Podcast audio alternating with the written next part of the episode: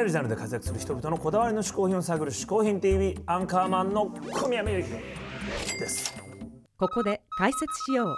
嗜好品とは風味や味摂取時の心身の高揚感など味覚や収穫を楽しむために飲食される食品飲料や喫煙物のことである。この概念は日本で生まれたものであり日本独自の表現である。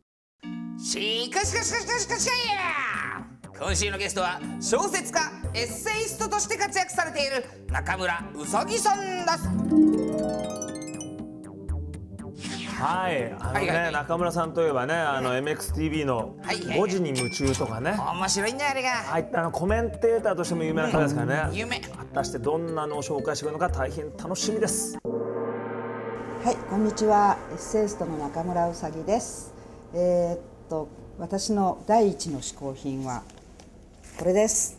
ドラゴンクエスト10です。えーっと今年発売になってですね、もう何十万部も売れてすごく話題なんですけれども、あの皆さんはご存知でしょうか。えー私はですね、あの作家になる前はゲームライターをやっておりましてもう本当に昔からものすごいゲームオタクだったわけですよ。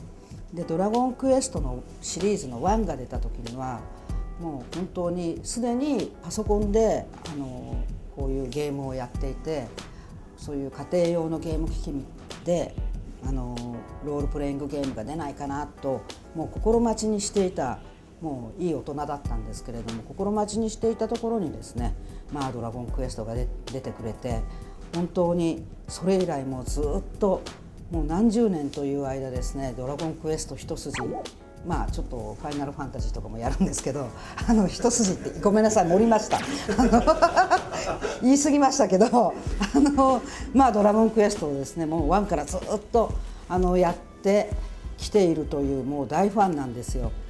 で今回ですね「あのドラゴンクエスト10が」あの初めてのオンラインというそしてですね、まあ、このあのオンラインで10が出るっていうのが話題になった時に女優の淡路恵子さんかながあの「ドラクエは一人でやるもんだ」と「人とやるもんじゃない」って言ってあのオンライン反対みたいにこうおっしゃったんですけれども私もまさにオンラインで「ドラクエ」が出るって聞いた時はオンラインかよと思ったわけですね。というのも私あのちょっとオンラインが苦手ででしてねあの何しろキーボードがブラインドで叩けないのでものすごいあの会話に詰まるっていうか片言になっちゃうっていうか日本語がそれで、えーもうなんか人とそんなチャットしながらなんて絶対無理だし知らない人となんか一緒に遊べないとか思ってまあそれでもあまりにもドラクエのファンなので、まあ、やってみるかと思って始めたんですよ。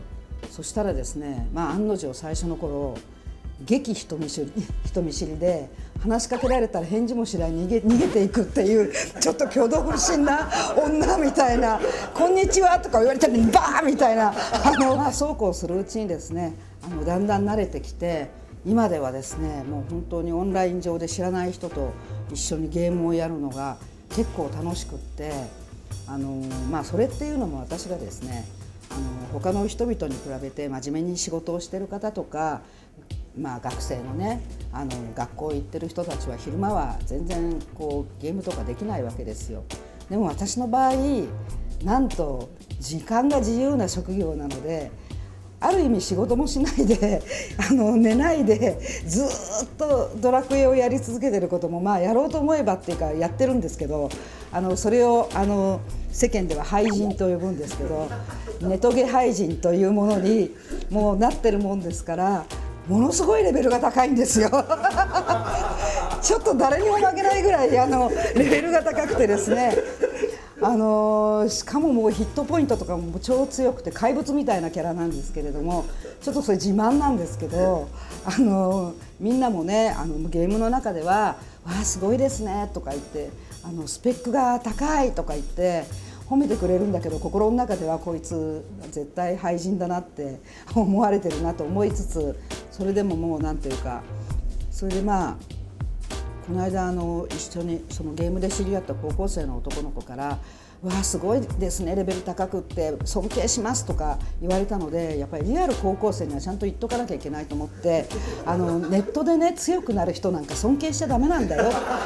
あのそしたら「えーだって根性がすごいじゃないですか」って言うからねゲームっていうのはねあの努力すれば必ずその結果が出るものでしょ？世界でしょ？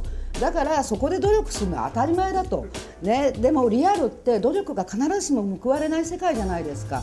そこでこそ努力してる人をね君はリスペクトすべきだとか言って説教してしまいました そういうわけで私がえご紹介する一つ目の嗜好品はドラゴンクエスト10です。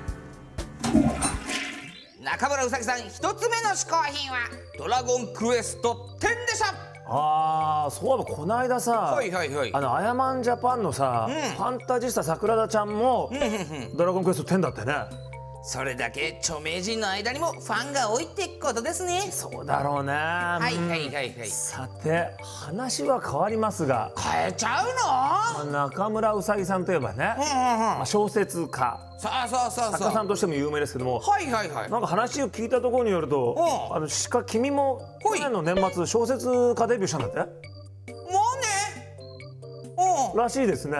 そうなんですよ。はい。えどんな何出したんですか？いや小説出して、はい。えタイトルがは「じらしたお詫びはこのバスジャックで」っていうタイトルでこれがねなかなかねどうなんでしょうね。どうなってるんですかね。今はちょっとわからないですけどね。どうなってるんですかね。わからないですけど売れねてるんですかね。売れててほしいですけどね。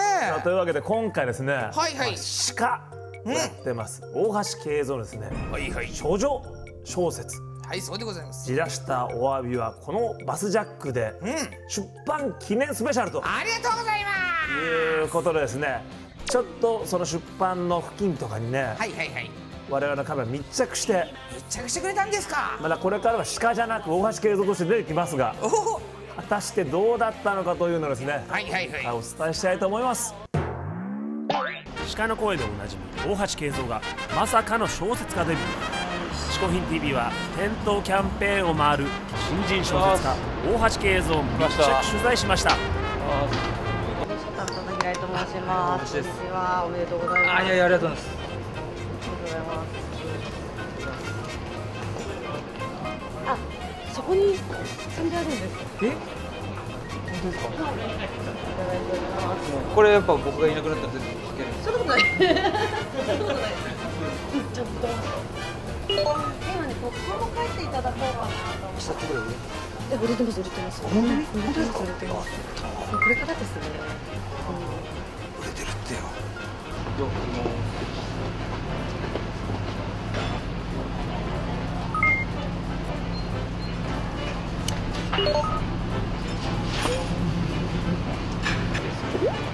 売れております。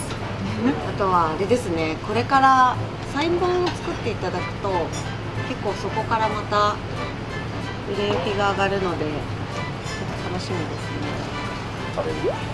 最あの最近ですねあのこのように著者の方が来ていただくことがすごく多くて午前中に伊坂幸太郎さんがいらして、はい、やはり同じくサイン本を作っていただきますこの席です。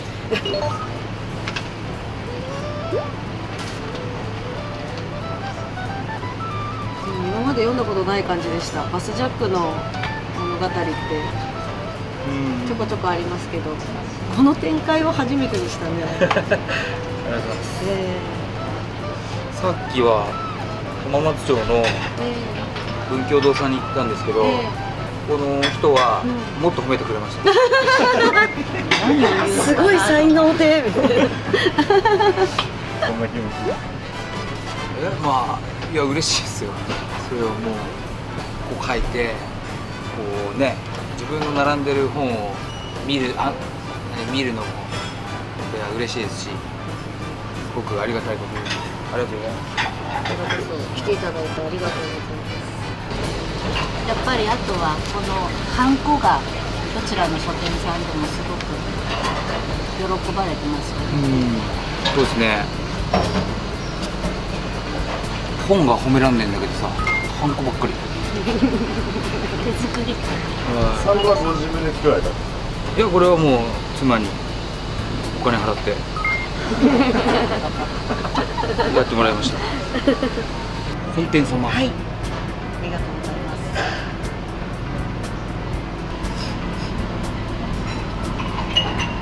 ありがとうございますどうでしょう？これで。よ使わせていただきます。ろしくお願いします。ありがとうございますこういう帯がつくみたいです。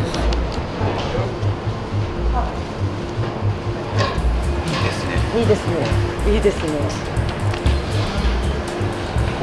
うんいいと思う、うん。ありがとう。ございますこちらこそありがとうございました。じゃあまた次行きますんでよろしくお願いします。